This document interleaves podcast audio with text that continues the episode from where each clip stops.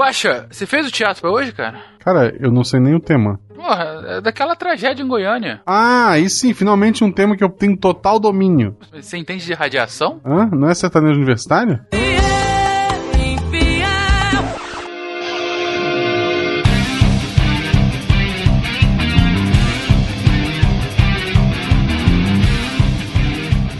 pessoas. Aqui é Fernando Malto Fencas, diretamente de São Paulo. Fazer um cast de 30 anos depois de uma tragédia dessa é uma grande responsabilidade e tem uma importância gigantesca justamente para que a gente não repita a insanidade que foi o que aconteceu em Goiânia em 87. É justo.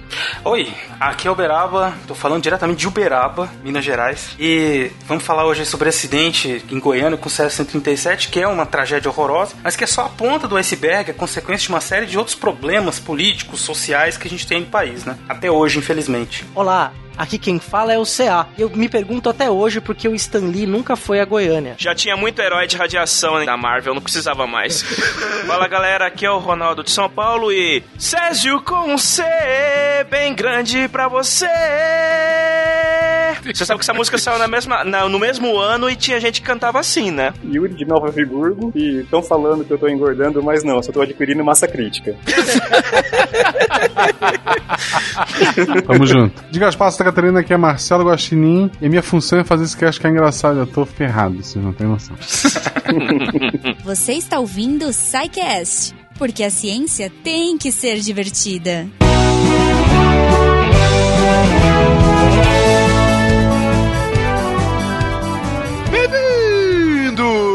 a mais uma sessão de Regadeiros do SciCast. Eu sou o Fencas. E eu sou a Juba. E aí, Goma? E aí, Fencas? Tô muito animada com esse episódio. Tá, um episódio tranquilo, leve. Não, cara, mas não é por isso que eu tô animada. É porque Por esse episódio, Fenquinhas, ele é patrocinado e é patrocinado por uma empresa muito legal. Sim! Excepcional, estamos hoje aqui com a Promobit, não é, Goma? Exato! O legal de anunciar a empresa que a gente gosta, cara, é que é gostoso, né? Tipo assim, é muito legal trazer produtos que realmente vão mudar a vida dos nossos ouvintes. Então a gente se preocupa muito com isso e a Promobit se preocupa muito com podcast. Isso é uma coisa muito legal, porque, cara, ela Isso é uma é das fantástico. marcas que mais acredita em podcast no Brasil. Assim, tem uma, uma lista enorme de podcasts. A gente vai por aí o link. Tem uma matéria pro Mundo Podcast que eles falam lá, a lista. Cara, é- a Promobit acredita no podcast e vocês, ouvintes, têm que acreditar na Promobit. Sim, se você é podcasteiro, com certeza você já viu algum, ouviu algum Sim. anúncio deles, né? E, e por quê? Porque assim, é, a proposta deles é bacana demais. Eles é um site, na verdade, é uma comunidade Uhum. pra cupom, oferta pra promoção. Sim. Eles já agregam as melhores promoções das internet. Sim, então eles sim. vão, tem vários usuários cadastrados e a própria comunidade vai alimentando Uhum. as melhores promoções de diversos itens das mais diversas categorias. E aí, quando você Exato. vai lá, ah, eu quero consultar, quero trocar de telefone, quero um smartphone novo, vou lá, procuro meu smartphone, eu quero o iPhone novo que lançou essa semana da Apple. Vou lá, procuro iPhone 8. Se já tiver alguma promoção lá cadastrada, aparece lá Uhum. bonitinho, olha, tá aqui essa promoção, esse preço, vai fundo, meu amigo. Exatamente. E se não tiver, Fencas, você pode colocar lá que tem uma função muito bacana que é a lista de desejos. Que você coloca suas palavras-chave e quando o produto tá em promoção, ele aparece uma notificação pra você. Então, tipo isso, assim, ah, não tem o iPhone 8 em promoção essa semana, mas se você colocar lá, ele vai aparecer pra você quando tiver. Excelente. Outra coisa totalmente excelente é que você pode pensar: ah, mas se a própria comunidade que alimenta com promoção, pode ir lá o seu Manel das casas Manel, que ninguém conhece, vai cadastrar uma promoção que é fajuta. Mas não, Não. eles têm todo o trabalho de curadoria pra confirmar que aquela promoção é de fato verdadeira, que você não vai ser engabelado e vai ter seu produto bonitinho por aquele preço. Exato, são só lojas confiáveis que estão lá na Promobit. E então você pode ficar tranquilo que você não vai receber um tijolo no lugar do seu Play 4. Exatamente. Além de smartphone, a gente tá falando aí de produtos de informática, games, roupas, tênis, enfim, tem uma penca de coisa e o melhor, né? Eu vou lá, vou procurar algum item de informática para mim. Cara, não vai ficar aparecendo promoção de perfume. entendeu? vai aparecer aquilo que é relevante para mim, né? E Goma, outra coisa que é indispensável hoje nesse mundo virtual é que eles estão, claro, com apps em iOS, Android, então você pode Sim, fazer tudo isso pelo seu sim. celular e tudo mais. Aí um assim, ah, mas será que a promoção é boa mesmo? Gente, vocês têm uma noção. Eu dei exemplo aqui do iPhone 8, acabou de ser lançado, aí realmente não, não, não vai estar lá. Mas É. se você for ver um iPhone 7, que hoje aqui no Brasil tá por volta de uns 3 mil pra você ter um novo, tem promoção lá por menos de 2.400. Sério. Olha aí. Mais de 20% de desconto no celular. Então, assim, é, é esse naipe de promoção que a gente tem lá. Muito bom, muito bom. Eu já vi um PlayStation 4 lá por 1.200 e pouquinho, assim. Gente, incrível, sério. É isso aí, gente. Não deixem de entrar no site promobit.com.br. E, gente, vejam, porque é muito legal. Comparem lá. Ele vai trazer todas as promoções possíveis pra vocês. Se não tiver essa promoção, põe na lista de desejos. Ele vai trazer quando tiver. E não deixem de falar com eles nas redes sociais. Citar, né, o SciCast, enfim, nas redes sociais, para que eles saibam o quanto o SciCast gostou da Promobit. Porque, como eu disse lá no começo, é muito legal anunciar a marca parceira que realmente faz a diferença. E assim, eu quero saber de vocês, ouvintes, o que, que vocês estão achando desse serviço muito legal. Agora, sabe outra coisa que os ouvintes vão curtir pra caramba, Goma? Ah. Segunda-feira tem novidade na grade do Deviante. Eita, nós que beleza, Fenquinhas. Pois é, cara. É, é é justamente por isso, né? Por a gente conseguir patrocinador, por vocês ajudarem a gente no Patreon e no PagSeguro, Catim, que a gente consegue trazer essas coisas pra vocês. Goma, não é uma novidade qualquer. A gente tá Não, falando não é. aqui de um podcast diferente do que a gente já fez até agora. É, Eu tô tensa, eu tô tensa, assim, eu tô, já tô suando frio com esse projeto Exatamente. ousado do SciCast. E olha, ouvintes, se preparem, se preparem, preparem os feeds de vocês, porque o negócio vai ser... Tá, Fencas, a gente vai ter um projeto novo na segunda-feira. Uhum. Mas então não vai mais ter o contrafactual? Claro que vai, contrafactual toda segunda-feira no seu feed. Mas, Goma, não se atenha tanto a essas datas de publicação, porque isso não vai mais Ai, fazer tanta Deus. diferença. Ai, meu Deus. Então tá bom. Então eu acho que é melhor a gente é, ir pro episódio, né? Porque eu tô ficando ansiosa, já tô ficando nervosa. se preparem pra segunda-feira. Olha só, se você não tem um celular que tem espaço, assim, pra um feed, já entra na Promobit, cara. Já vai pesquisando as ofertas de celular, porque vai precisar. Fica aí a dica. Everything. 3 de outubro de 87. Três vítimas da radiação da morte. 4 de outubro de 87. Césio 137 tem radiação superior à de Chernobyl. 5 de outubro de 87. Encontrados novos focos de radiação em Goiás. 6 de outubro de 87. Brasil pede ajuda para feridos da radiação. 8 de outubro de 87. CNN não inspecionava bomba de Césio há 5 anos. 9 de outubro de 87. CNN teme contaminação em mais duas cidades. 24 de outubro de 87. Vítimas de radiação morrem abruptamente. Capas do jornal O Globo de 1987.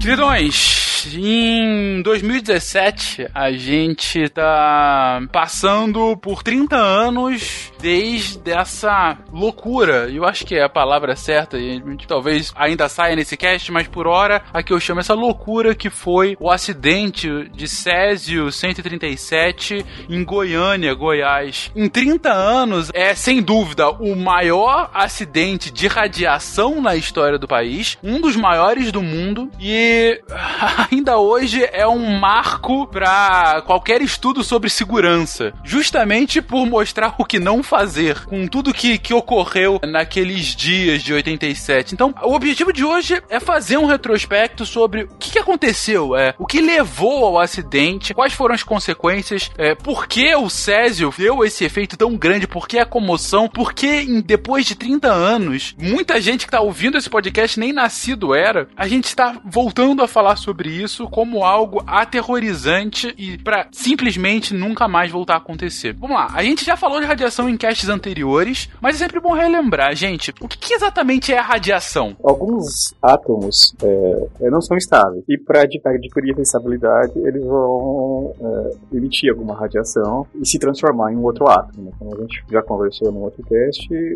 o que define um elemento químico é o número de prótons. Então, o mesmo elemento pode ter átomos de diferentes massas atômicas por ter diferentes números de é, nêutrons. Né? É, lembrando lá, modelo atômico, núcleo composto de nêutrons e prótons, uma elétrons ao redor disso, aí então, na quântica já complica demais. Vamos ficar por aqui no modelo atômico. No caso, quando a gente fala de radiação, é basicamente transmissão de energia no, no espaço, certo? Resumindo. Não, pode ser. É que a gente tem partículas aí né, no meio da radiação, não, não só. Radiação gama seria é, energia sendo transmitida pelo espaço. Já a radiação alfa seria um, é, basicamente um núcleo de hélio e radiação beta, elétrons ou pósitrons, depende da- do tipo de radiação. Ok, mas por que a radiação é, é tão perigosa? Por que, que ela é tão temida quando descontrolada? É, o problema é que quando a gente está falando em radiação, a gente está falando em energias muito altas. E essa radiação gama, que restringe a uma onda eletromagnética, ela tem um poder de penetração muito grande. Isso vai causar uma série de eh, reações, por assim dizer, por onde ela passar. E se por onde ela passar é um organismo vivo, a gente vai ter vários problemas. Basicamente, a radiação gama, quer dizer, no caso da, da alfa e da beta, como são partículas, elas, elas podem encontrar um meio e parar. A radiação gama não, ela vai atravessar tudo. Ela vai atravessar material, vai atra- atravessar tecido, vai atingir DNA e vai ferrar o que tiver pela frente. Então, o problema é justamente dela atingir DNA e outros pontos, enfim, e, e a partir daí consequências para o nosso organismo. É até interessante que eu tava. Né, esse negócio da radiação, ela não é. Obviamente que nem toda radiação é ruim, né? Toda emissão de partícula atômica. Até porque a gente é atingido por radiação todo dia, né? A energia do Sol não deixa de ser radiação. É total funcionando o tempo todo. Grande reator, né? É. De uma série de reações nucleares o tempo todo. E a posição que nós estamos, né? Também no universo, no, no sistema solar, o nosso campo magnético também impede que nós sejamos bombardeados por radiações que poderiam afetar o DNA, que aí inviabilizaria a vida no planeta. Mas por outro lado, existem partículas radioativas que fazem bem, que ajudam a gente a processar vitaminas, né? E outras coisas parecidas. Mas falando isso da- com relação à luz solar, né? Tem parte do espectro no ultravioleta. O ultravioleta é usado em laboratório para esterilizar material. Raio-X, por exemplo, as ondas de rádio que a gente sempre usou para rádio, TV, as comunicações que a gente usa também para internet. Se você tá ouvindo esse podcast, você tá usando radiação também. Então a radiação, ela nos circunda. O problema é o tipo de radiação que a gente é exposto. A concentração também af- afeta bastante. Na minha visão também, um aspecto, vamos dizer assim, de sentido cultural que a gente dá pra isso, principalmente depois da Guerra Fria, né, que as pessoas então pensam na radiação, e isso, a gente vê o impacto disso, por exemplo, na produção de quadrinhos, por exemplo, a gente falou, brincou aqui com a questão dos heróis, né, então a radiação como uma, quase uma mágica, né, ela resolve, ela faz coisas que as pessoas não imaginam, quer dizer, é uma coisa que é invisível, né, substituindo aí com uma, uma cara científica esse aspecto mágico, assim, uma energia que a gente não vê que faz coisas maravilhosas. É, foi o Uhum. recurso Stan Lee pra criar heróis, né? Vamos tentar usar uma, uma desculpa aqui que não caia em deuses, magia ou qualquer outra maluquice. Ah, o que, que tá em voga? Ah, radiação. Foi assim que Exato. surgiu o Quarteto Fantástico. Homem-Aranha, o Demolidor, o Hulk. Ele usou até o- quando pôde. Eu fui mordido por um gostinho radioativo. eu, posso, eu posso revirar o lixo muito rápido, dormir e fazer xixi em buraco de caranguejo.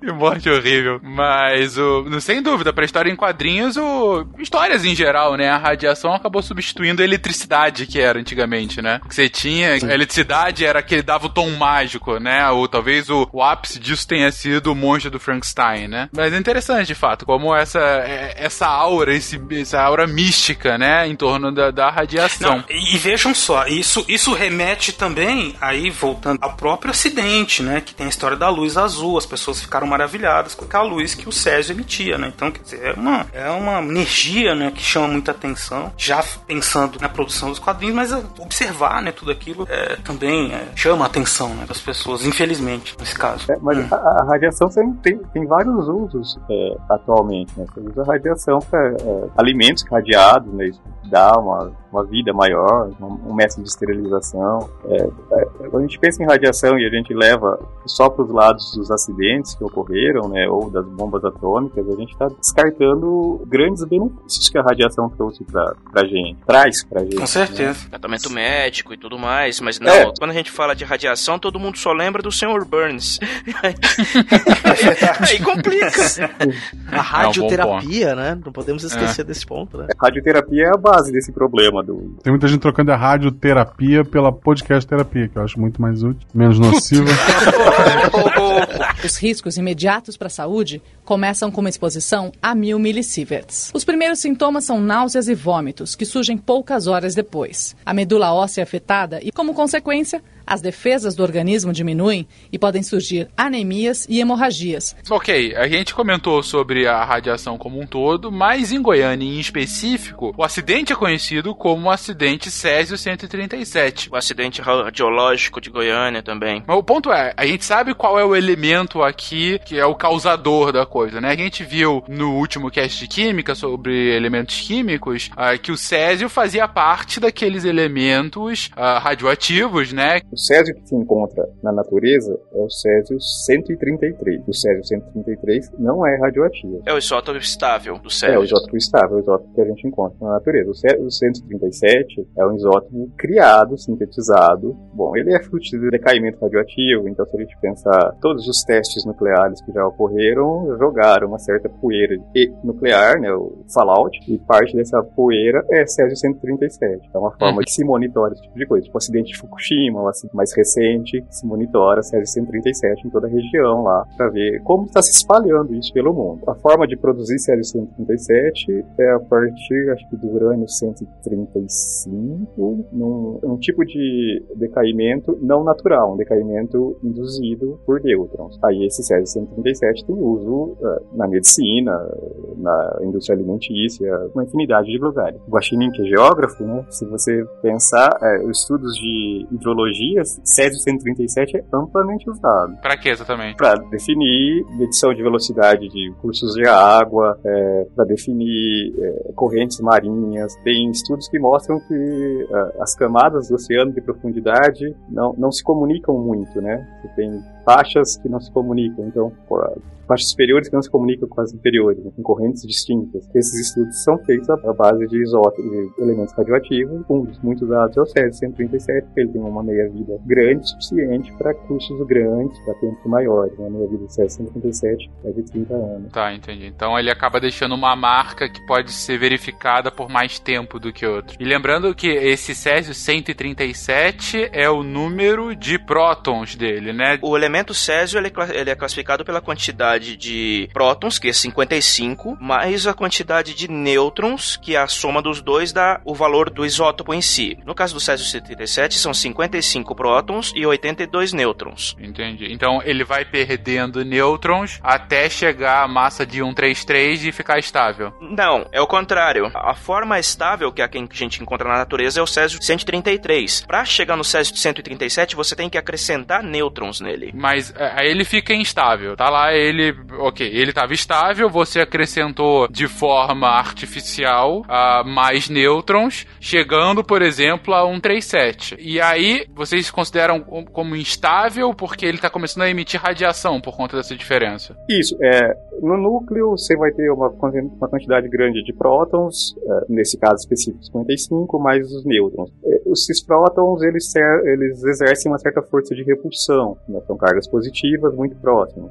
Existe uma força nuclear forte que mantém isso reunido, isso é muito associado aos nêutrons, e existe uma relação entre esses números que definem uma região de estabilidade. É, essa região não é assim exatamente definida, tá? É, ela é meio cinza. As fronteiras são, são meio nebulosas, mas a gente pode dizer isso. É, mas, tipo, para gerar o Césio 137, eu não parto do Césio 133. Eu vou partir do urânio, que é um elemento muito mais pesado. Essas transformações não são, assim, tão simples, assim, a gente não... A, a gente, como humanidade, não domina isso perfeitamente. Então, eu parto do urânio 235, uh, esse urânio tem que ser estimulado, porque para gerar esse urânio decair, normalmente ele vai gerar um isótopo de chumbo que eu não lembro qual é agora. Então você tem que forçar o decaimento do urânio até ele perder prótons o suficiente para ele virar césio. Você pega o urânio, no, ao urânio você adiciona um nêutron, e aí ele decai, ao urânio 235 você adiciona um nêutron e ele vai decair a, até chegar no césio. 137. Uhum. Aí o césio, ele vai decair pro bário, ele não vai, tipo, césio 137 não vai decair para césio 133. Uhum. Ele vai decair pro bário. Decair é o processo de, é, de reações nucleares de um nuclídeo radioativo até um nuclídeo estável. Entendi. Então a estabilidade dele não é no próprio 133 e sim no bário, aí que ele fica estável e não mais radioativo. Isso. Então ele, na verdade, nesse processo ele emite radiações beta e de um modo meio grosseiro, um nêutron se transforma num próton e ele vira o bário, que é tem um número de atômicos 56. Esse, esse processo leva 30 anos, que é o que a gente chama de que é a meia-vida do, do Césio 137. A meia-vida é o tempo que leva para você ter metade da quantidade inicial. Perfeito. Então, daqui a 30 anos, se eu tinha 1 kg de Césio, eu vou ter 500 gramas. Exatamente. O resto acabou indo, saindo como uma radiação. É, se transformou em bário. É, parte virou radiação. Ok, perfeito. Mas, na verdade, ainda que o, o acidente tenha sido chamado de acidente Césio 137, não era bem o isótopo que estava lá, mas sim um cloreto de Césio, né? Era um, um sal que estava lá, não é isso? Isso, é, porque você tá tem Césio metálico, né? Césio é um elemento do grupo 1 da tabela periódica, né? Você, existe, você pode ter Césio metálico, mas o que se encontrava lá era um sal, mas o átomo é o mesmo, ele tem o mesmo, as mesmas características. Ah, uma das características de elementos radioativos é que, independente dele estar tá, ah, no seu estado puro ou ele está combinado em alguma outra substância, isso não muda as características dele. Lá era cloreto de césio, mas podia ser um sulfato de césio, seria uh, a mesma coisa. As características do césio permaneceriam. Mas para aquele fim específico do equipamento, era necessário que fosse um sal, né? Não o césio sozinho, certo? Não, então, é que o problema é que você, na, pela forma de preparo do césio 137, é muito mais fácil você chegar ao cloreto de césio ou ao sulfato de césio, depende da forma do, da rota que você seguir na purificação. Chegar nele metálico ficaria muito, muito mais trabalhoso. E muito mais caro. Se, exatamente. Tem usado. a ver com a pressão que você exerce sobre o elemento e aí ele tem, chega a esse formato? Não, é mais um processo eletroquímico daí. Ou um processo de fundição, como, como fazer ferro metálico. É, você sai do óxido e vai chegar no ferro metálico com um processo de fundição. Você precisa de uma quantidade grande de energia para isso.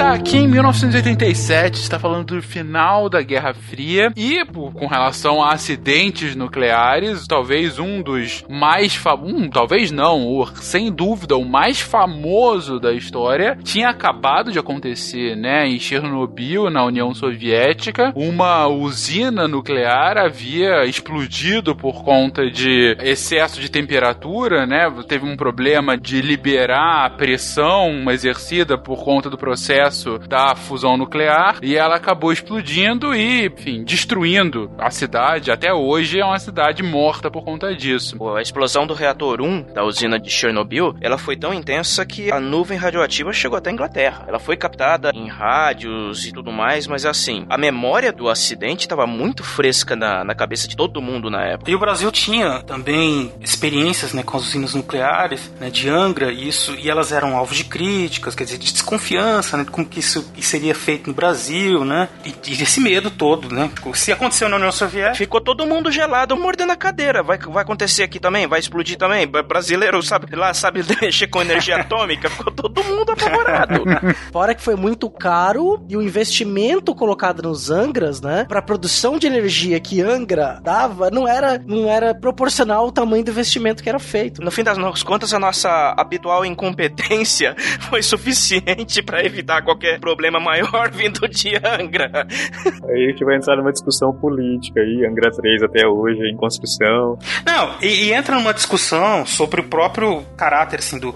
Por que, que foi feito essas usinas, né? A, os acordos que o, que o governo militar fazia, né? Internacionais, com essa coisa de transformar o Brasil numa potência nuclear, né? Então vamos ter nossas usinas, né? Uma coisa meio nacionalista. Que jeito que isso foi feito? Eles pensaram, realmente, tinha um projeto, digamos assim, de enriquecimento de urânio e tudo mais, mas, sendo sincero, tem gente que não gosta que a gente fale isso, mas ecologicamente falando, usinas nucleares são muito mais limpas do que hidrelétricas, entendeu? O impacto ambiental é ridículo perto de, do que uma hidrelétrica é capaz de fazer, ou uma termoelétrica movida a carvão, que a gente tem uma ou duas aqui no Brasil, não, não sei a quantidade exata da, das termoelétricas de carvão, mas a gente tem ainda. Ou das hidrelétricas. Você vai, quando você vai construir uma hidrelétrica, você tem que erguer uma baita de uma represa que vai inundar todo um, um ecossistema ao redor, cidades pequenas, mangues, floresta.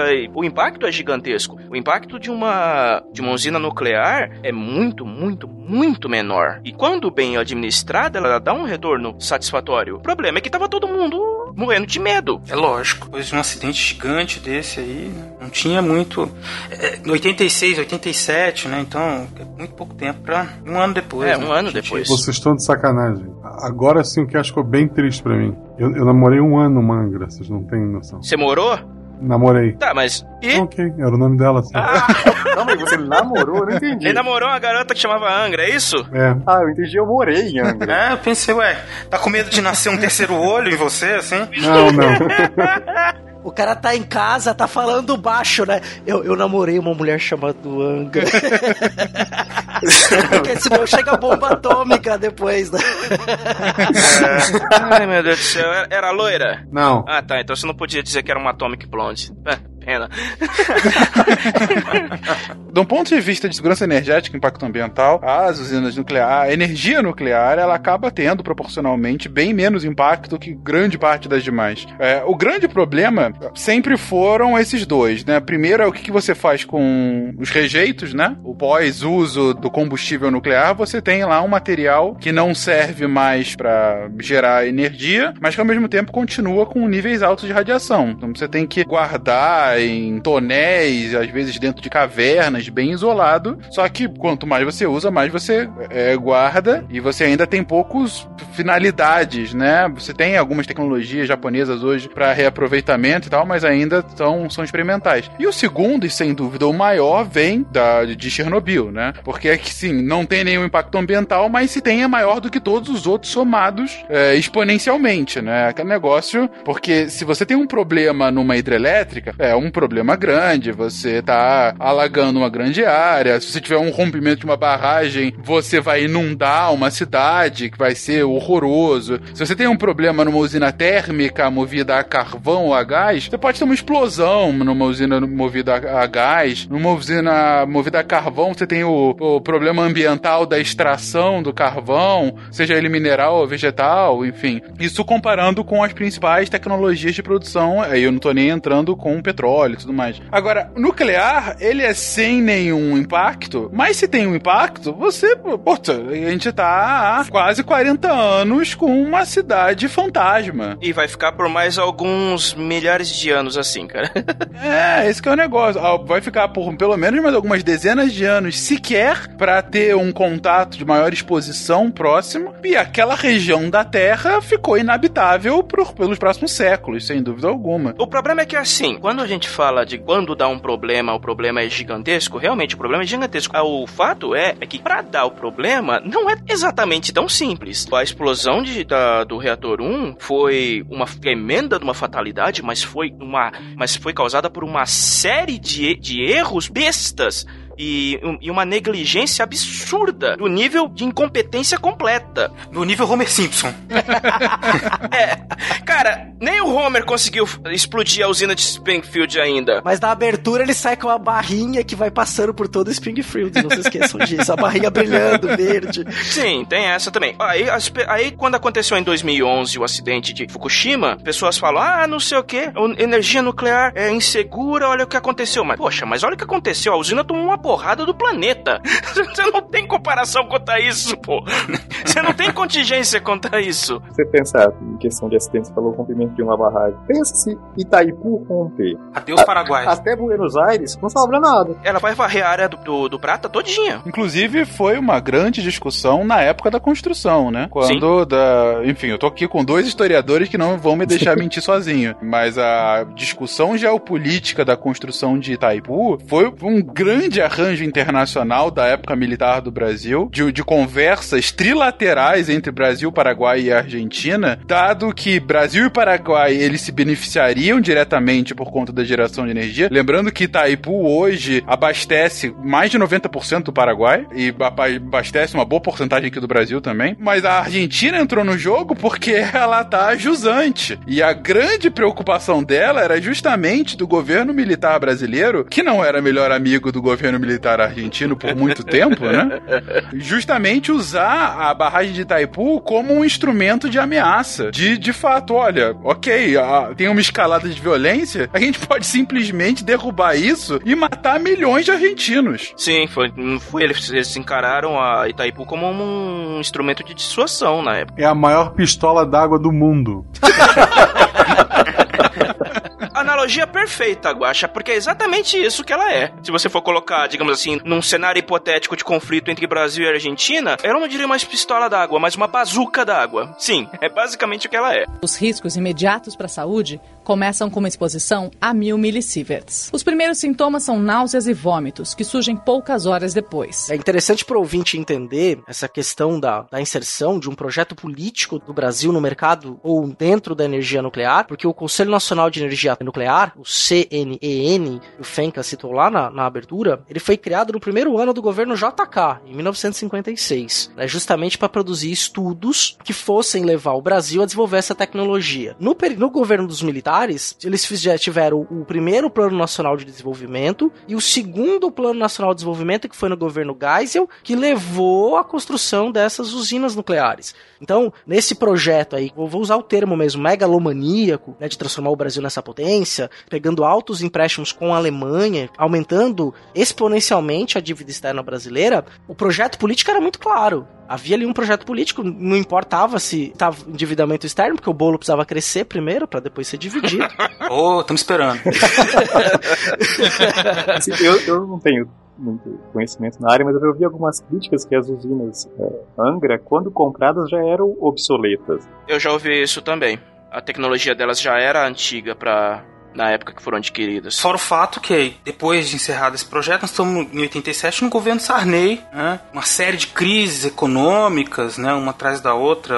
Quem era vivo na época lembra a hiper- cenário de hiperinflação, né? De pacotes econômicos, um atrás do outro. Plano verão, plano cruzado um, cruzado... A gente tinha aqueles dinheiro cheio de zero, né? Aí de repente ele ficava carimbado, assim. Cortou três zeros, tá? Achava barato. Povo brasileiro fiscal do governo. Fiscal da Tsunami, né? Ficar lá, olha. Exato. Pra saber se subiu os Não deixem subir os preços e tal, né? Nós vivíamos num período bastante conturbado, né? Nesse, nesse set. E o fim aí desse projeto, esse projeto todo, essa ideia de grande nação aí, dançando aí, porque ninguém sabia bem o que, ia acontecer no final do governo Sarney. Beleza, então um mundo já vivendo o final da Guerra Fria, né? Um mundo em que a, energia nuclear é algo ao mesmo tempo necessário, mas temido. O Brasil vivendo uma grande instabilidade política e econômica. Por um lado, a redemocratização por- já quase chegando na sua plenitude, quase as primeiras diretas. Por outro, uma economia em frangalhos, cada vez mais em frangalhos, planos econômicos longe de serem exitosos, já com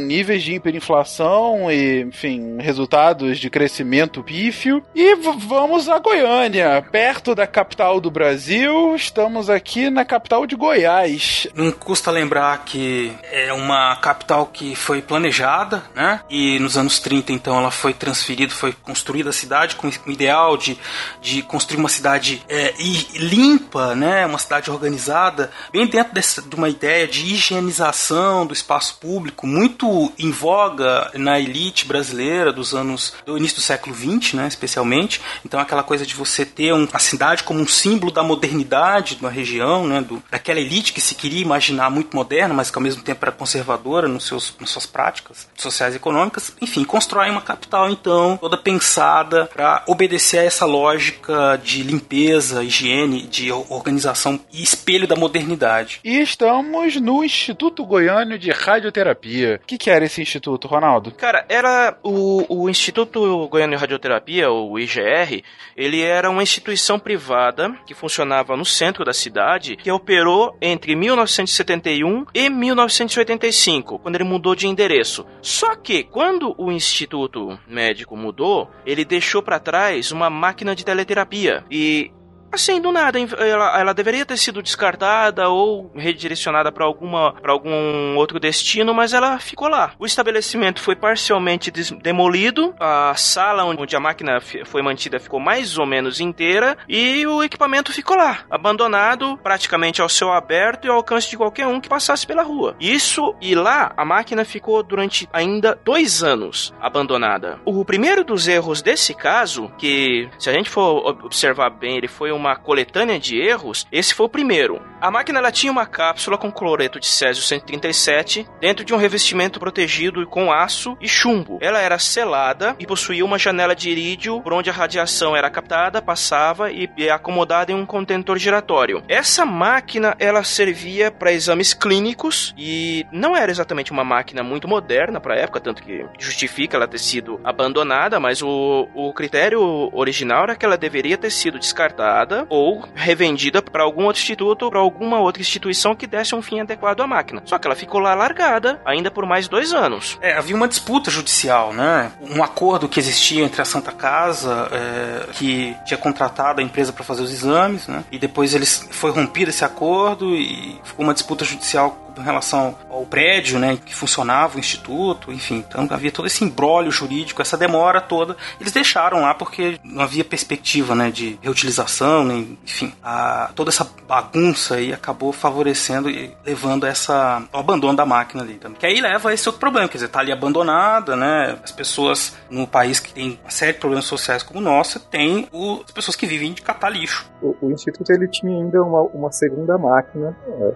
semelhante com cobalto. É, a máquina com cobalto foi levada para o novo endereço e essa máquina com césio ficou lá realmente abandonada. E o que deveria ter sido feito era ter sido comunicar a, a, a CENEM, né, o centro, como é que é? é? O Conselho Nacional de Energia Nuclear. Isso, uhum. isso. Eles deveriam ter comunicado o CENEM, que foi realmente o primeiro erro da, dessa brincadeira toda. É, no, no, no, decorrer da história vão ter mais erros ainda. Então, vamos começar a, a enumerar aqui. Você já falou três aqui. Você comentou que, bom, um óbvio foi ter deixado uma máquina com uh, material radioativo exposto sem ter dado um fim melhor, né? Uh, o segundo foi um problema jurídico que deixou a, a, situação sem, sem paz, né? Você não sabia de quem era a responsabilidade porque era um, um jogo de empurra naquele momento. E o Yuri comentou agora há pouco que, além disso, havia uma outra máquina similar uh, com outra substância que poderia também ter causado problema, assim. Então, um terceiro problema potencial que também não, não foi solucionado. Mas vamos continuar, que o negócio piora. Hum, é, como ele,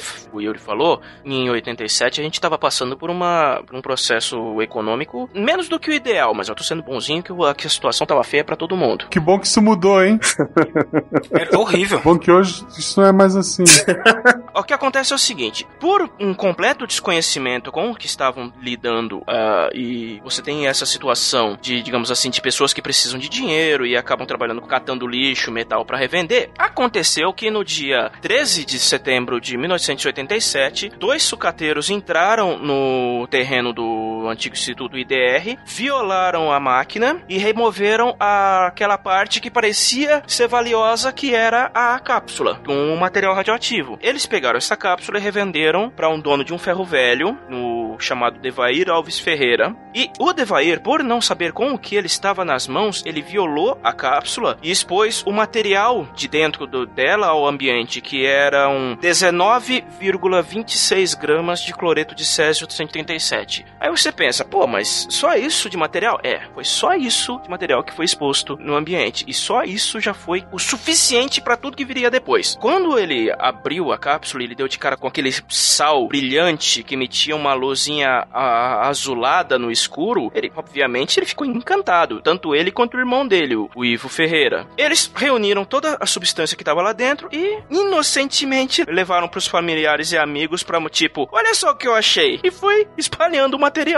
entre os contatos deles. Só uma correção lá atrás, tu falou que dois sucateiros invadiram o lugar e roubaram a máquina. Eles não são sucateiros, a partir do momento que eles roubaram a máquina. Ele, é, mas eles, eles abriram a máquina, eles não necessariamente removeram a máquina do lugar. Eles, eles detonaram o, a máquina de exame e tiraram a cápsula dela. E a, a uhum. cápsula, por ela ser blindada, ter aquele aspecto que usava chumbo, então eles pensaram assim, muito provavelmente a máquina em si estava enferrujada e a cápsula estava inteira. Então falando, isso aqui vale algum dinheiro. Eles não estavam inocentemente tropeçaram no material. O prédio, ele tinha começado uma demolição, Aí a justiça mandou parar a demolição. Então tinha. Tava lá, sem porta, sem janela. Eles entraram para recolher entulho mesmo. Entulho e acharam isso daqui, para enfim. Vou vender o ferro velho para poder tomar uma cachaça e comer. Sim, é. Quer dizer, tem um monte de material ali que eles podiam vender e conseguiu a refeição, é, algumas refeições, né? Nesse cenário de crise, né? E de essa série de problemas, né? Como eu disse, é a ponta do iceberg, por isso que eu falei no começo, porque já tinha acontecido tanta coisa ruim, né? Eles chegaram ali, é mais uma das circunstâncias que levaram essa tragédia. Né? Essa máquina, ela é externamente de, de inox, né? Por isso, até que ela chamou atenção inicialmente. Ela era pesada e de inox, que seria então bastante, teria valor uh, econômico. É, como um sucata teria bastante valor. Seria um bastante valor, um valor bastante eh, considerável, né? Considerando aí todo esse aspecto de crise econômica e tal, que a gente não sabe muito bem o que significa. É... pois é, né? Complicado isso, né? Então, quando eles levaram, eles levaram a máquina, bom, eles não conseguiram levar a máquina inteira, mas eles levaram uma parte grande da máquina e conseguiram, abriram, eles não violaram exatamente a cápsula, eles só expuseram a cápsula quando eles foram vender isso pro dono do ferro velho. Até chegaram lá, foram negociar preço, não sei o que, e o Levair aceitou pagar desde que ele ficasse também com aquela cápsula que tinha o, o pozinho azul, que ele não estava aberta, mas ele já conseguia ver aquilo. Foi parte da negociação o pó azul, sem saber o que era, né, obviamente. Era um pozinho que brilhava e tal. É, e brilhava mesmo. Não é só azul. Não, ele brilhava, literalmente, ele brilhava. E aí ele acabou mostrando pro restante da família. E, gente, uma história que eu. Aí eu não sei se é verdade. É, teve uh, uma das pessoas da família chegou a ingerir esse pó? Foi. Foi a Lady. Foi a filha do Ivo. A sobrinha do Devair, a filha do Ivo. Ela misturou parte do, do cloreto com a comida e, e ingeriu. Dizem que ela comeu com ovo. Não, não, sei exatamente. Isso, comeu com ovo. Ela tava com a mão suja. Ela tava com a mão suja. Brincou, né? Criança, enfim, não lava a mão, assim, né? E ela acabou ingerindo. Tem várias dessas histórias, mas o consenso é que a, a Lady, ela realmente ela ingeriu o, o cloreto de césio. Queria fazer um importante aqui, né, para as pessoas terem uma noção da, da historicidade uhum. desse período. Muitas vezes você escuta pessoas falando do senso comum de que a escola no período militar era muito melhor, a escola pública no período militar era muito melhor que a escola pública nos dias de hoje. Tá bom. A gente vê pessoas falando isso. O que as pessoas não falam é que a universalização da educação básica no Brasil só aconteceu com a LDB e a obrigatoriedade do ensino fundamental apenas em 1999. Pois é. Então a gente está lidando, além do processo de carência econômica, também de um processo de carência educacional. Uhum. As pessoas Exato. não tinham acesso à escola. Então, esse tipo de acidente, entrar no hospital, pegar lá um equipamento para tentar vender, e depois as pessoas encantadas com esse pó, até alguns agentes de saúde saúde, tô adiantando um pouco, mas a gente volta, não sabiam como lidar com esse problema também, né? Então a gente tava aí num, num processo que é bem importante esclarecer. Não é fruto é, simplesmente de uma simples curiosidade ou da simples ganância, mas também de uma carência cultural, educacional imensa que existia nesse país e ainda existe. Esse é o ponto, a ignorância, porque pelo seguinte, né? Para quem tá ouvindo, pode estar tá parecendo um pouco absurdo uh, alguém ficar maravilhado com um objeto que brilha, que vem de uma máquina médica, né? De um fim desconhecido. Mas, gente, isso me lembra algumas coisas, né? Primeiro, aquela velha máxima de que a ciência muito avançada se assemelha com a magia, né? Se você não sabe explicar determinados fenômenos, a sua explicação sai do científico e entra pro não científico, entra pro, pro mágico, né? Então o fascínio é mais do que natural. E o, o segundo ponto que me traz é a falta de um pensamento científico numa, numa hora dessa. Do tipo, puta, por que será que brilha? Se nada na natureza brilha e esse troço brilha, deve ter uma coisa errada. Por que, que eu vou brincar com isso? Vou me aproximar, vou passar na minha pele, vou tocar e vou ingerir alimento depois sem ter limpado. Então, assim, é, é, são coisas que parecem básicas para alguém que já tenha tido alguma disciplina de química na vida, ou mesmo que veja séries e filmes ou tudo mais, e, enfim, que não queira ser picado por uma aranha radioativa de verdade. Eu não tô querendo ser polêmico em nada, mas a gente tá falando de pessoas simples, falando de gente que às vezes não tem acesso a esse tipo de informação. Eles não conhecem, eles não sabem mesmo do, com o que eles estão lidando. Eles nunca podem nunca ter visto nada igual. Então, realmente, para esse tipo de pessoas, e de novo, 30 anos atrás, quando acesso à educação não era tão obrigatório e difundido quanto é hoje, cara, era magia realmente. Então, eu não responsabilizo tanto o, o Devair pelo, pelo que aconteceu, porque ele e os familiares dele, os mais próximos, foram vítimas das circunstâncias. Eu queria completar que eu não responsabilizo nada eles. Eles não têm culpa do que aconteceu. Culpa nenhuma, nenhuma, na minha opinião. Quer dizer, eles chegaram ali, eles não conheciam que era uma máquina, o que, que, que fazia tudo aquilo. Né? Como disse o CA e tudo vocês estão dizendo, todo esse processo de carência cultural também é muito grave, então eles não teriam a menor possibilidade de reagir que não fosse dessa forma como eles reagiram. Eles estavam sobrevivendo e vivendo aquilo que eles conheciam, o jeito que eles sabiam reagir para as coisas. Tanto que assim que eles começaram a ficar doentes, eles foram pro hospital, né? Enfim, que é o que faz, né? Todo doente vai pro hospital. Agora, vamos descobrir o que, que é, né? Vou colocar esse pozinho num saquinho, vou entrar num ônibus e vou até o hospital. Eu concordo que culpar Devair, essas pessoas envolvidas no primeiro momento, não tem o menor sentido, até porque se a gente pensar historicamente, quando foi descoberto a radioatividade, teve um teste da, da Marie Curie, todo o material dela até hoje está proibido de ser tocado, porque é extremamente radioativo. Assim como Sim. eles, ela não tinha conhecimento do que era aquilo ainda. Exatamente. Estavam aprendendo. Na época que começaram as descobertas com radioatividade, tiveram ideias brilhantes, inclusive, de usar elementos radioativos que brilhavam como maquiagem. Então isso não é exclusividade dessas pessoas. O rádio era remédio. Alguns desses Uhum. elementos já foram vendidos como remédios, como afrodisíacos, como esse- e ninguém tinha conhecimento dessas coisas. Se você pode pôr no champanhe e o champanhe vir piscando, não é? Quem disse que a pessoa. Pois é. Falar em piscando, é, a, a a história que eu ouvi, um deles passou inclusive no órgão genital, né? Não é isso? Tem uma história dessas. Eu não tenho É. certeza se isso é verídico não, mas eu ouvi também essas histórias. Pô, como que eu vou agradar a minha esposa? Hum, se ele brilhasse no escuro. Hum, Eu ia ser fã de Star Wars.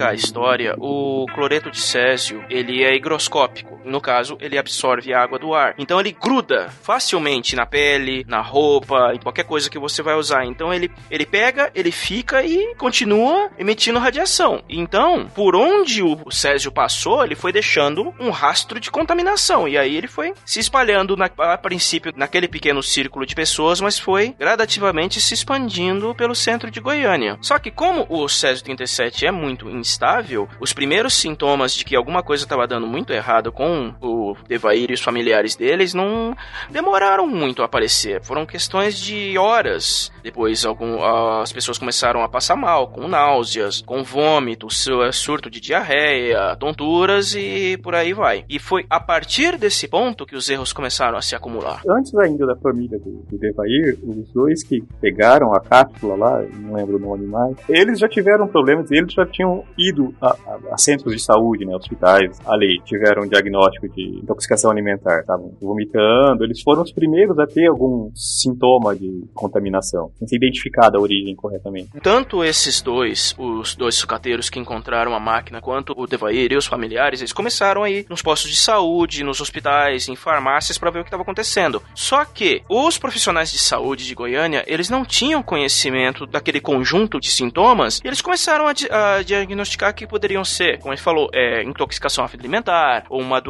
contagiosa desconhecida. Se fosse hoje, diriam que é virose. Virose bacteriana.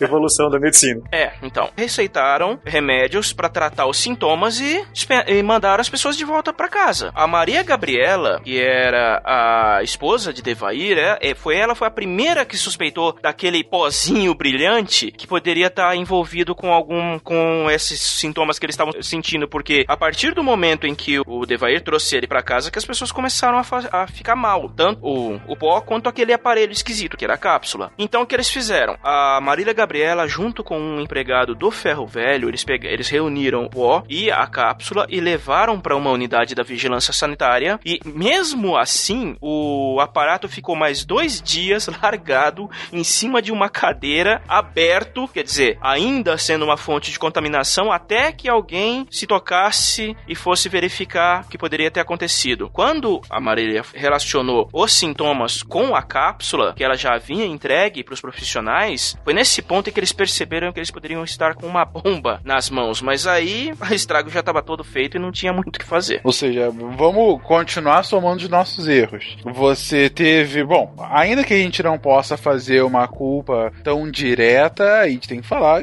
foi um erro, claro que foi um erro das pessoas terem aberto, enfim, mexido no conteúdo da cápsula, né? E passado no corpo, passado em várias partes do corpo, enfim, a ingestão e tudo mais. O segundo erro, que é difícil a gente falar, ah, erro tão claro, como que eles não suspeitaram? A gente também tem que pensar pela cabeça do médico, né? Ele não tinha preparo. Exatamente, o cara tá. Aí eu acho que é até nem uma questão de preparo, né, Ronaldo? É, é na valha de Ockham aí, né? Do tipo, o cara tá com vômito, tontura e diarreia. O que, que é? Sei lá, uma desinteria, algum problema de falta de saneamento. Não uhum. sei, não, não vai falar que o cara foi exposto à radiação de um aparelho que tava ali. Não, é difícil você fazer essa ligação sem ter esse tipo de informação. O, o médico bateu e falou: Hum, Césio. É, não, não vai. Né?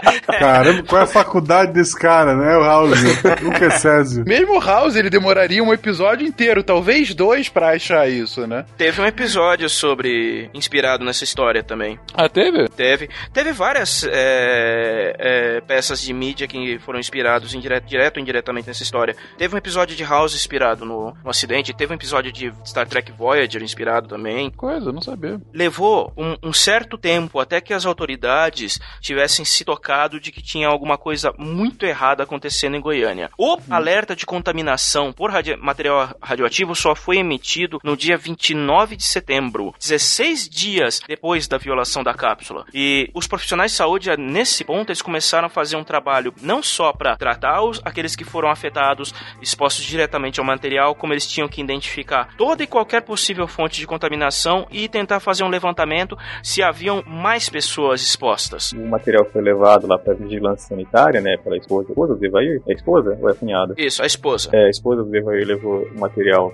da vigilância sanitária, né, e, e, ela relatou a origem do material. A, a, pessoa que recebeu lá, se eu não me engano, foi um veterinário. Ele realmente fez isso que o Ronaldo já comentou. Ele colocou uma, a sacola que ela tinha levado em cima de um banco e deixou lá. É, aí entraram em contato, acho que dois dias depois, um dia depois, não lembro exatamente, com um físico. Pensaram na possibilidade de que poderia ser alguma coisa radioativa e contataram um físico para teria como ele medir essa, verificar se era um material radioativo. Aí é, esse físico conseguiu um, um, contador, como é, contador Geiger. Geiger. E uma é, roupa de proteção? É, nenhuma. Puta. Ele pegou um contador Geiger e começou a dirigir em direção ao local. Antes uhum. dele chegar na rua do hospital, o contador Geiger disparou. Pois é. Nossa. Ele pensou, esse contador tá com problema. Porra! Voltou no escritório. Mas ele não tá, realmente ele não tá errado, porque foi uma, uma situação improvável. Improvável, é verdade. É, é o mesmo caso do médico também. É, que... é a navalha de Okan, que já foi citado. Nunca você ia pensar nisso. É lógico, então, tá certo. Ele voltou, pegou um outro contador, e aí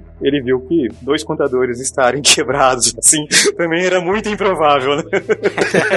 aí era mais improvável ainda. então, aí quando ele realmente chegou chegou lá na vigilância sanitária, eles Uhum. já tinham também chamado o corpo de bombeiro pra dar uma olhada. Putz. E o corpo de bombeiro já tava com a ideia de jogar o material no rio. Meu Deus! Nossa, que boa ideia. É, é bom, eu, eu tava lendo sobre o. Isso eu vi num, num documento que eu encontrei na, na- na internet. Um oficial do Corpo de Bombeiro não sabia o que fazer e a ideia dele era jogar o material no rio. A gente fala do leigo, mas olha os especialistas aí, ó. Exatamente, mas são pessoas que não- realmente não tinham noção do que era aquilo. Ninguém tinha noção do que era aquilo. Não tinham preparo para aquela situação de risco, né? Que era uma situação tão improvável, tão atípica. Que eles não estavam nem identificando a, a situação. Não tinha uma usina nuclear em Goiânia pra ter uma preparação, para as pessoas falarem, olha, nos preparar para um acidente radioativo. Um- Numa área urbana, entendeu? Muito menos ainda. Quem que ia pensar numa coisa dessa? Ninguém nunca passou pela cabeça de que poderia acontecer uma coisa dessa, mas contra todas as chances. E como é que evoluiu a partir daí, Ronaldo? Então, o que aconteceu foi o seguinte: para completar a sucessão de erros, o governo do estado, ele, o- na pessoa do governador Henrique Santiro, ele preocupado com o curso de um grande prêmio internacional de moto velocidade que ia acontecer na cidade naquela mesma época, ele não permitiu que fosse dado um alerta em larga escala em Goiânia, porque ia instaurar o pânico, ia ah, atrapalhar os procedimentos para o evento e, obviamente, a cidade ia perder dinheiro. Então, o alerta foi dado de uma forma lim- limitada.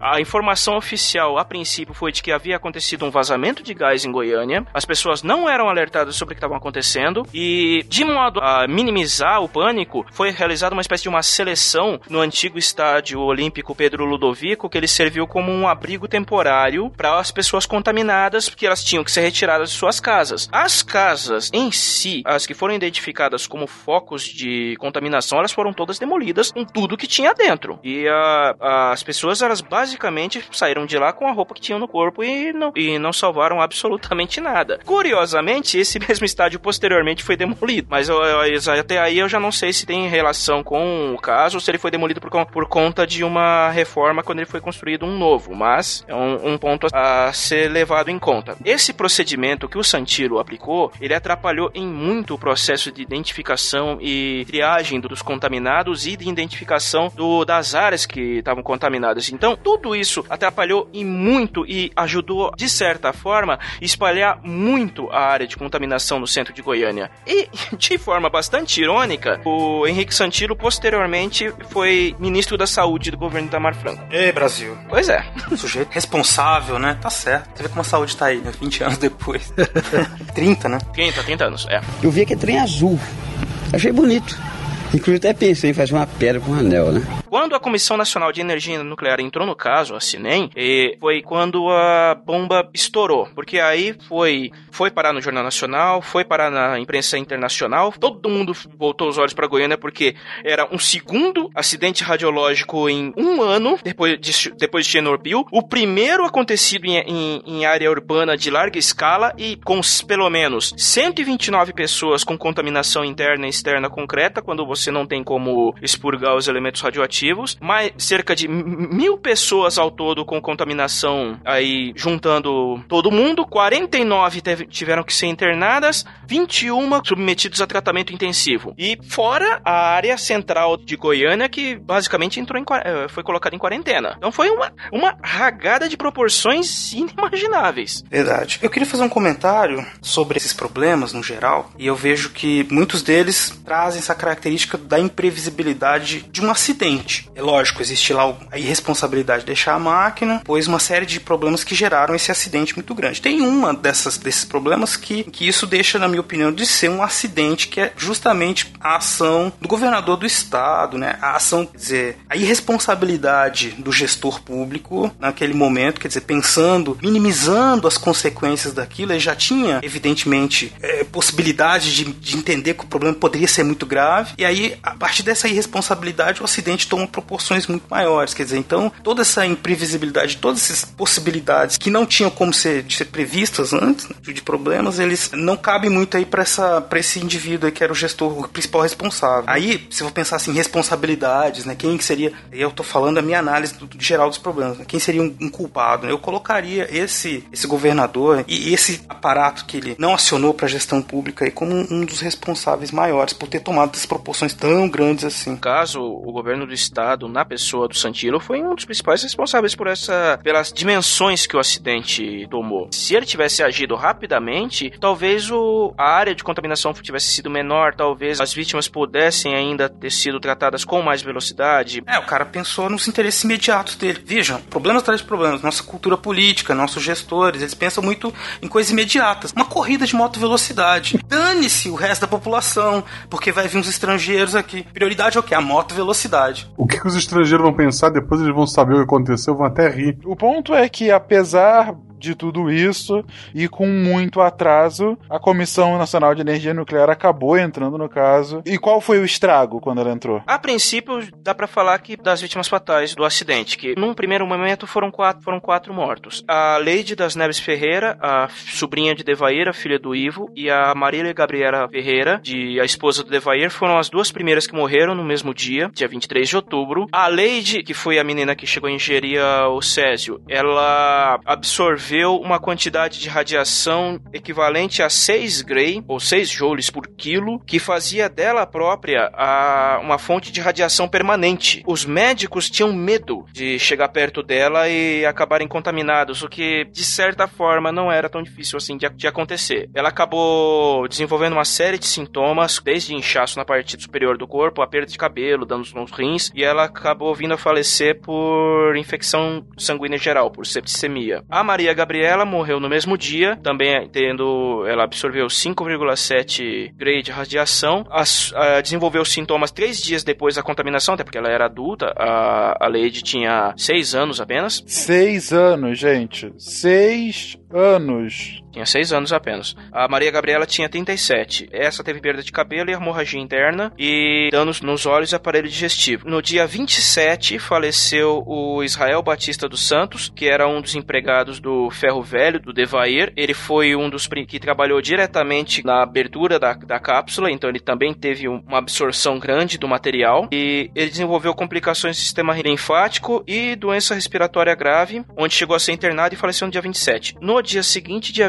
28, faleceu o outro funcionário do Ferro Velho, o Admilson Alves de Souza, tinha 18 anos, o Israel, no caso, tinha 22 anos. Ele também trabalhou no, no desmonte da cápsula e apresentou lesões nos pulmões, coração e hemorragia interna. Na época, ele foi o última, a última vítima fatal do acidente. Dos quatro mortos na, uh, na época do, do, do acidente radiológico, eles todos foram, eles morreram dentro de um espaço de seis dias. Cada um deles teve que ser enterrado em um caixão de chumbo blindado, com mais de 700 quilos cada um, para evitar riscos de, de contaminação, que tiveram que ser descidos na sepultura de guindaste, e ainda assim a população tentou impedir o, o enterro dos corpos no, no, cemitério da cidade. A Companhia Nacional de Energia Nuclear, o, governo do estado, eles tiveram que montar uma, uma verdadeira operação de guerra para que os, os funerais fossem realizados. Gostaria de pontuar aqui também o caos, né, que isso representou no cotidiano da cidade. Claro. Quer dizer, de repente chegavam, toda, tinha todo aquele barulho por conta da, da, da possibilidade de contaminação, uma coisa que é invisível, né? Uhum. Então, para muita gente isso parece, quer dizer, pro resto do, praí, do país, é, Goiânia vira um local proibido, um local em que, que as pessoas estão doentes, tem que ser, as pessoas têm, têm que ser evitadas, porque elas podem estar contaminadas. Ninguém sabe se você está contaminado ou não.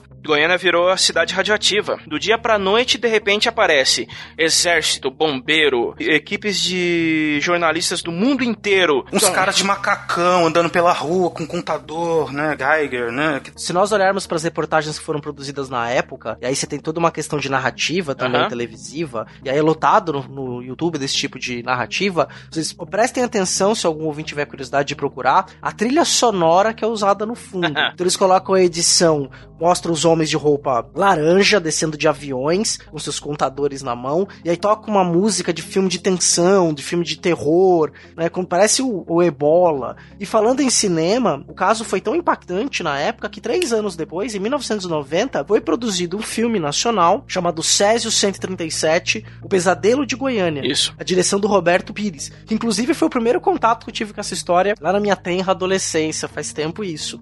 Tal foi o impacto, a pecuária goiana teve, teve problemas no período. Não, é, teve impactos econômicos muito grandes, sociais. Essas pessoas de Goiás sendo evitadas, né? quer dizer, as pessoas iam no estádio olímpico a tentar conseguir um atestado que eles não estavam contaminados porque eles queriam sair de Goiás, queriam viajar, né? O estado, carros de Goiás que iam para outros estados às vezes eram depredados, sabe? Que as pessoas tinham medo de contaminação, tava vindo de Goiânia. É uma loucura total, caos total. Naquele mesmo ano, teve também um- uma edição especial do Globo Repórter, que é cobrindo todo o histórico do acidente radiológico. É meio difícil de achar, eu acho que tem alguns pedaços no, no YouTube, mas vale a pena também procurarem. O, o que eu achei mais impressionante de tudo que comentaram agora foi essa história do filme que o CA comentou, porque o Brasil lança em três anos um filme que não é porno chanchada nem comédia da Globo Filmes, entendeu? então isso foi inacreditável. O mais inacreditável é o na adolescência assistir esse filme, tendo porno chanchada como opção. Tiraram a infância dos meus filhos, né? Porque na época eles tinham 5, 6 anos, eles não puderam brincar, não puderam ter boneca, brincar de bola na rua, porque era só médico, né? Hoje eu conversei um pouco com a minha mãe e perguntei o que ela lembrava, né?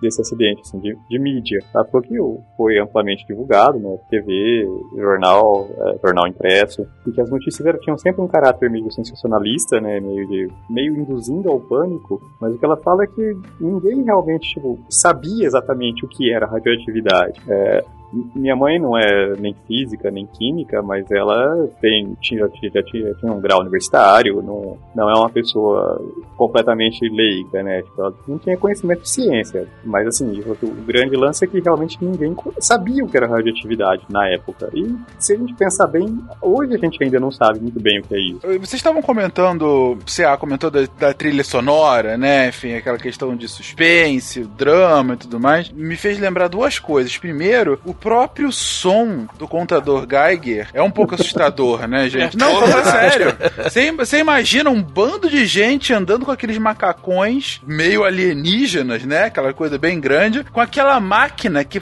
faz aquele som. Não dá nem pra descrever o som, porque é muito próprio, né? O som de uma máquina de um contador Geiger. O editor vai pôr aí pra gente.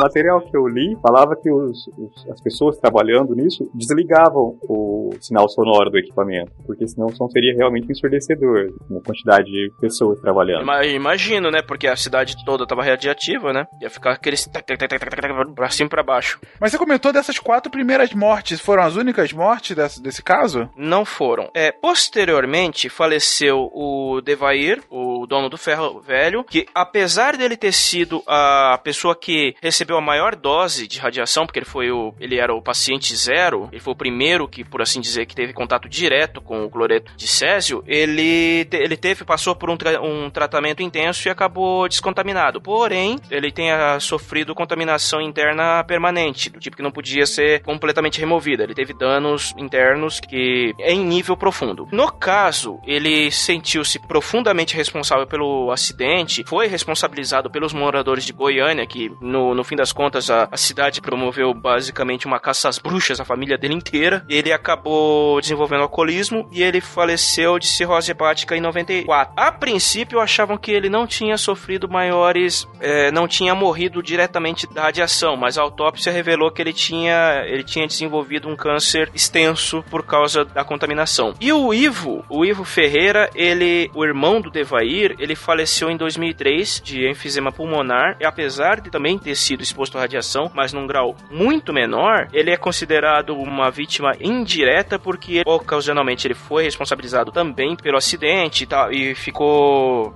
entrou em depressão por causa da morte da filha, que o, o fez desenvolver o vício no cigarro, mas ele não teve maiores danos pela radiação em si, mas é considerada a sexta vítima por participação direta nos, nos eventos. Até 2012, ah, de acordo com a Associação das Vítimas do Césio 137, cerca de 104 pessoas morreram por exposição ao material radioativo, seja de câncer ou de outras doenças relacionadas à contaminação. E 1.600 foram afetadas diretamente. Cara, 1.600 pessoas diretamente, né? Sem contar a exposição indireta, que é uma boa dúvida, né?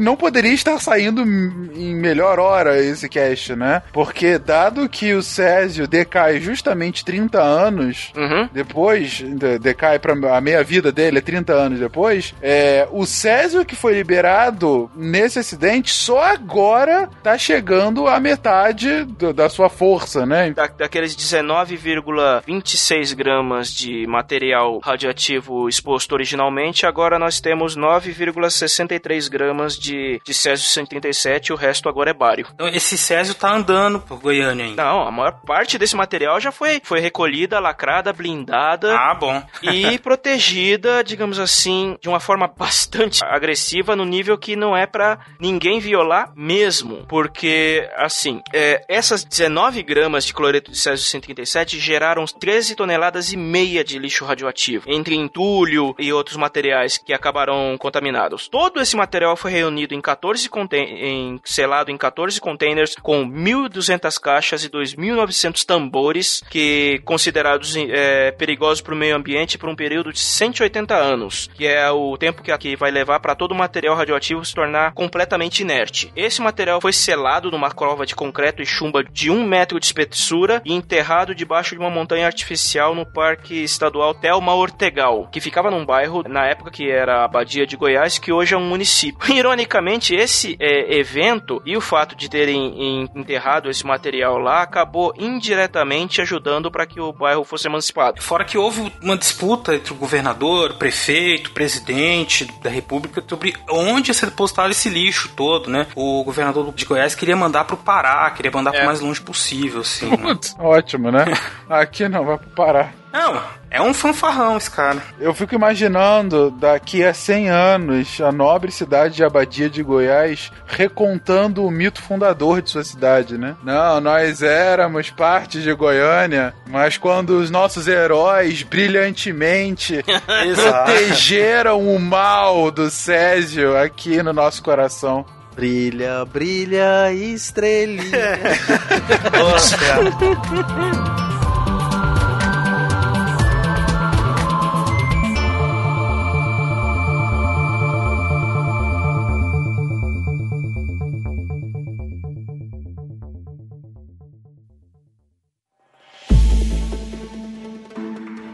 Passado esse problema, o Cinem tinha que correr atrás de alguém que fosse responsabilizado por isso, né? O primeiro que eles foram bater na porta, obviamente, foi o Instituto Goiano de Radiologia, que, que afinal de contas tinha largado a bendita da máquina no, no terreno do antigo consultório. No primeiro momento, o, o IGR não sofreu maiores represálias. Em 96, a justiça condenou o três sócios do instituto e um funcionário por homicídio culposo a três anos e dois meses de prisão que f- acabaram sendo convertidos em serviços comunitários. Ou seja, num primeiro momento ia ficar por isso mesmo. Só que em 2000, através de um processo, digamos assim, bem mais abrangente que acabou sobrando para todo mundo, mas todo mundo mesmo, foram responsabilizados a União, a Cinem, o governo estadual, o Instituto de Assistência aos Servidores Públicos do Estado de Goiás, a IPASGO, e a IGR. Cada um foi multado, foram responsabilizados diretamente por os danos causados à população. Os três primeiros, no caso,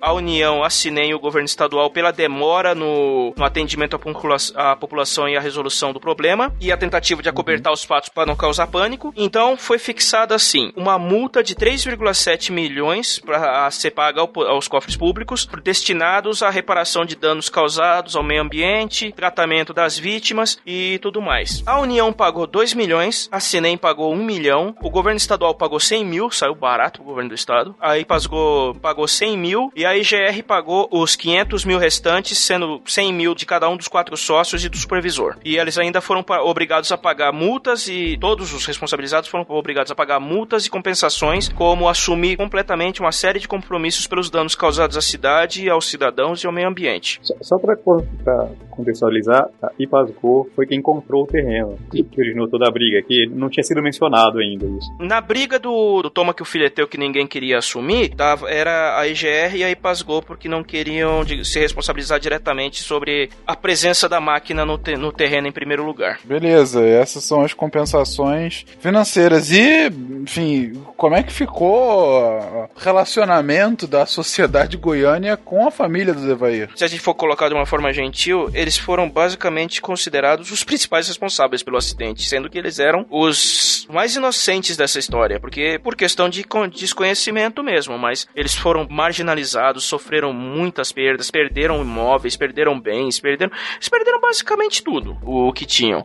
Mas num geral, a cidade de Goiânia em si perdeu muito, porque os imóveis da região do entorno do acidente foram profundamente desvalorizados. O turismo da cidade perdeu muito porque afinal de contas ninguém queria saber de ir para uma cidade considerada radioativa. Diversos comércios fecharam, é, o entorno das áreas mais afetadas perdeu valor e isso perdurou por pelo menos uns 10 anos. Só em torno do fim dos anos 1990 que começou todo um processo de reurbanização do centro da cidade, a recuperação dos imóveis, o, e aproveitando da, digamos assim, da bolha imobiliária e a especulação, que novos centros comerciais começaram a abrir, teve um maior investimento do turismo e os valores dos imóveis começaram a subir de novo.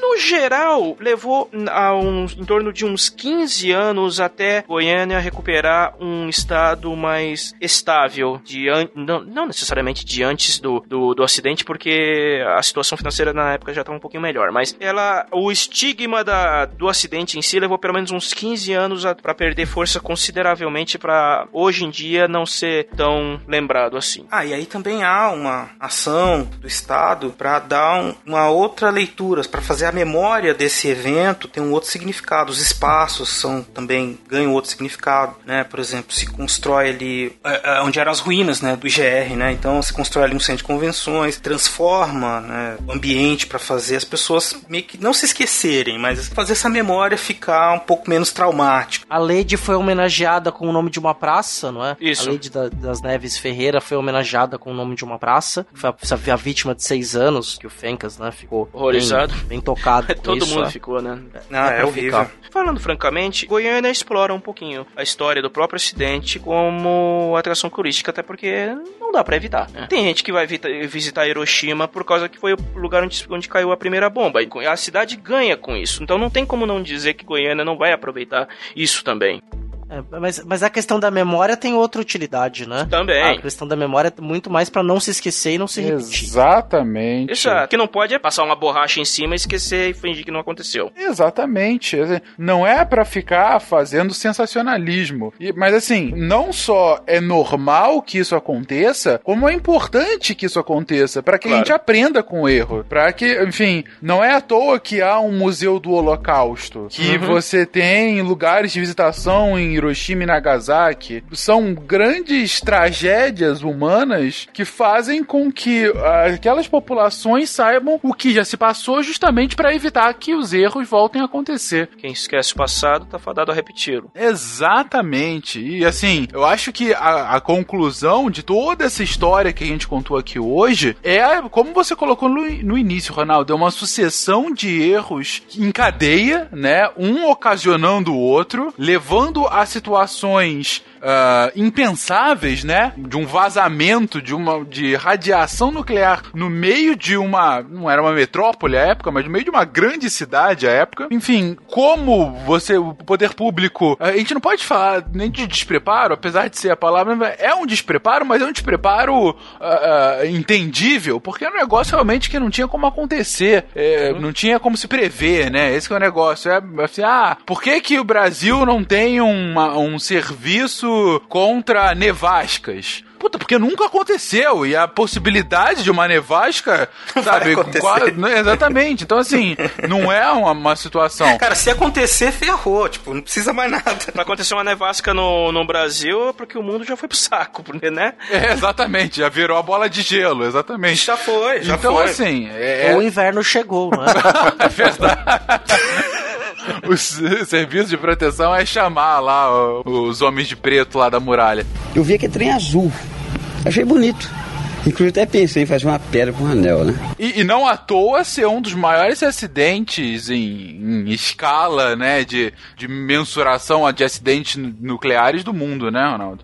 Ele foi o maior ocorrido em área urbana. Ao contrário do que as pessoas acreditam, o acidente de Goiânia não foi o único que aconteceu numa área populosa. Porque se, a gente considera a cidade de Pripyat, que era vizinha do, do reator de, de Chernobyl, é, ele, é, ele é até maior, mas o caso ali é completamente diferente. O acidente de Goiânia ele foi classificado na escala internacional de acidentes nucleares, ele recebeu classificação 5, considerado acidente com risco fora da localização. Essa escala vai de 1 a 7. O acidente de Fukushima é nível 6, considerado acidente importante. O de Chernobyl, obviamente, é o nível 7, que é o mais alto Ele definiu, né? É, ele basicamente É, definiu. Exatamente. Tem Chernobyl e o resto é o quanto você chega a Chernobyl, né? Enfim. Mas assim, é, o, por ter ocorrido numa área urbana, pela o caráter inédito da época e pelo, digamos assim, pela quantidade de pessoas que ele afetou, a, a área que ele a, contaminou, a, o acidente de Goiânia foi muito documentado. Ele foi coberto a extensão não só pelas agências de notícias brasileiras, como do mundo inteiro. Ele gerou uma série de artigos de, de especialistas, tanto aqui quanto lá fora. Repercutiu de forma gigante na mídia, como eu já falei, teve referências em, em programas de TV, como Star, Star Trek, fe- Voyager fez um episódio inspirado, o House fez um episódio ins- inspirado nesse caso, e, e teve, ele causou um impacto muito grande, principalmente porque tava todo mundo ainda com medo de Chernobyl e um ano depois acontece uma dessa de novo. Então, não tinha nem como não dizer que esse caso ia explodir do jeito que explodiu. A gente está falando muito da improbabilidade disso ter acontecido, mas tem uma coluna na Folha Hum. de 97, tá? Quando 31 de outubro de 97, quando o acidente tinha feito 10 anos, que cita ah, ele, a coluna do André Lazano, que assina a coluna, e ele cita um, um agente da Departamento de Segurança Na- Nuclear da Agência Internacional de Energia Atômica, né? AIE, tem um- uma, uma frase dele aqui que é um pouco a- a- aterrorizante na minha visão, que talvez esse caso não seja assim tão é, improvável. Ele coloca que todo dia uma fonte de radiação some no mundo. Né? É, é engraçado que um, um- um trecho um pouco posterior ele coloca que nos Estados Unidos tem 2 milhões de, fon- 2 milhões de fontes de radiação Uhum. e que pelo menos 2 mil fontes são perdidas por ano. Né? 2 mil por ano vai dar mais de uma por dia. Então eu fiquei meio confuso com essa parte. Mas de qualquer forma, a, a probabilidade disso acontecer não é tão baixa assim. É, e ele cita um, outro, um caso que teria acontecido em- no México em 83, na cidade de Juarez, é Juarez, não sei, não sei falar espanhol. Pelo que eu andei pesquisando sobre esse caso, teria sido uma máquina semelhante a essa de, de Goiânia, só que em vez de césio ela era com cobalto 60. É, não, não encontrei nenhum relato de, de vítima desse acidente, só fala que o material foi fundido e produzido, e produzido mesas e é, eu não lembro mais o que. É, o material foi fundido, foi reciclado e produzido alguns, algumas barras de, de ferro radioativas com ele. É, foi detectado posteriormente e recolhido, obviamente. Essas fontes de radiação, realmente o controle disso não é tão bom assim no mundo. Como foi falado aqui, esse caso não é tão difícil realmente de acontecer. Ele é extremamente improvável, porque as pessoas não esperam que tal, que tal coisa venha, digamos assim, desenvolver uma série de. Se, se fosse Shakespeare, seria uma comédia dos erros, mas está mais para a tragédia radioativa dos erros. Tem que respeitar o primeiro passo, que é não deixar uma máquina contendo material perigoso exposta, né? Esse é o primeiro erro que não pode ser feito. Ninguém faz mais isso, né? Depois do que aconteceu, acho que ninguém mais chega a tanto. Não, se eles, eles até recolhem pilha, né? No, em qualquer lugar você tem um lugar pra depositar pilha, assim, pra não jogar no lixo. Pois é. Então existe uma preocupação maior hoje em dia, né? Com a contaminação. Podia ter lixeiras pra te colocar tuas máquinas de radiologia estragadas, né? Pois é. Deposite a sua máquina Isso, aqui. né? depois só máquina X aqui. Por mais terrível que tenha sido, fica a lição para que as pessoas tenham é, mais cuidado com os materiais que manu manuseiam. Tenham cuidado quando tenham em contato com algum material que não, que não conhecem ou que tenha algumas, algum evento assim estranho o suficiente procurar autoridade e não tentar entrar em contato com esse tipo de coisa. Porque da mesma forma que esse aconteceu, pode acontecer de novo. É, vai, é mais difícil? Sim, é muito mais difícil do que aconteça, mas as chances não são zero. E aí, não sendo zero, é, é importante se precaver. Me faz pensar numa característica do nosso estado, que é a falta de planejamento para uma série de coisas, né? Que exigem, exigem investimento, que exigem formação técnica de médio prazo.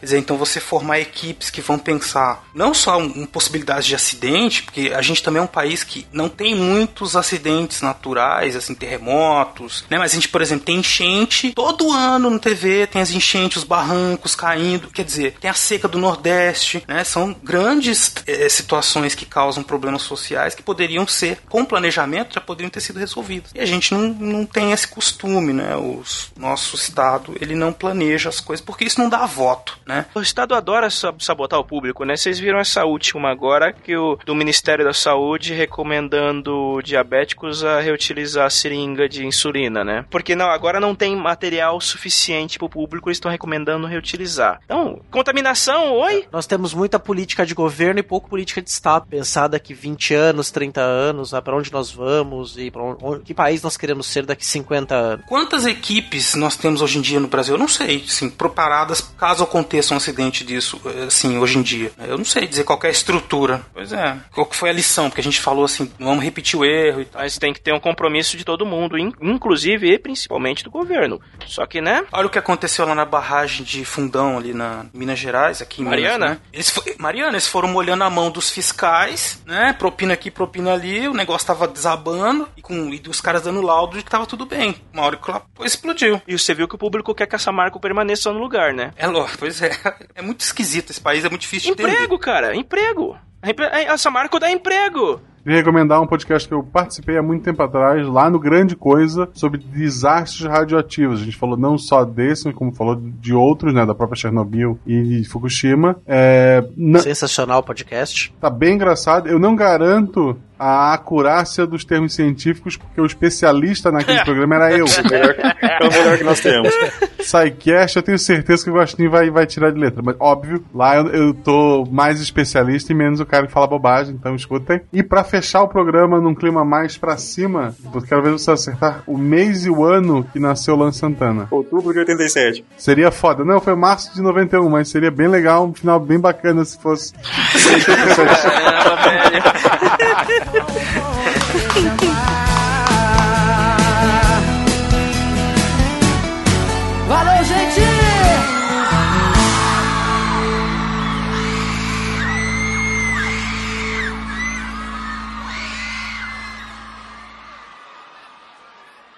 Gente, acabou de ser confirmado aqui que vai acontecer dia 8 de outubro, domingo, a partir das 3 horas da tarde, em frente ao MASP aqui em São Paulo, lá na Paulista, a terceira marcha pela ciência. O SciCast participou das duas primeiras. É, foram eventos muito interessantes, mas mais do que interessantes, muito importantes. Mobilização social de cientistas e amantes da ciência por pautas relacionadas a assuntos científicos. A gente tá a cada episódio aqui citando diversos problemas relacionados à pesquisa científica aqui no Brasil. Ah, na verdade, desde a educação básica até a pesquisa científica. E uma das formas de tentar reverter isso é, sem dúvida, a partir de mobilização social. Então, se você é um cientista e acha que pode ajudar, se você é um amante da ciência e acha que a pauta é válida, bem, se junta a gente, a gente vai estar lá no MASP 8 de outubro, a partir das 3 horas. Por enquanto só tem essas informações, o que, que vai ter, trajetos, a gente vai ficar lá, discurso, vai ter outra atividade, enfim. Isso ainda vai ser definido. Mas já anota aí no seu calendário, 8 de outubro, 3 horas em frente ao MASP. Eu tô falando aqui do que vai ter em São Paulo. É possível, como houve nas outras edições, que também haja outras marchas em outras capitais brasileiras. Mas por enquanto é o que a gente tem aqui em São Paulo, beleza? Se a ciência não for divertida, tem alguma coisa errada. Tem que ser divertida. A coisa mais divertida que tem é a ciência.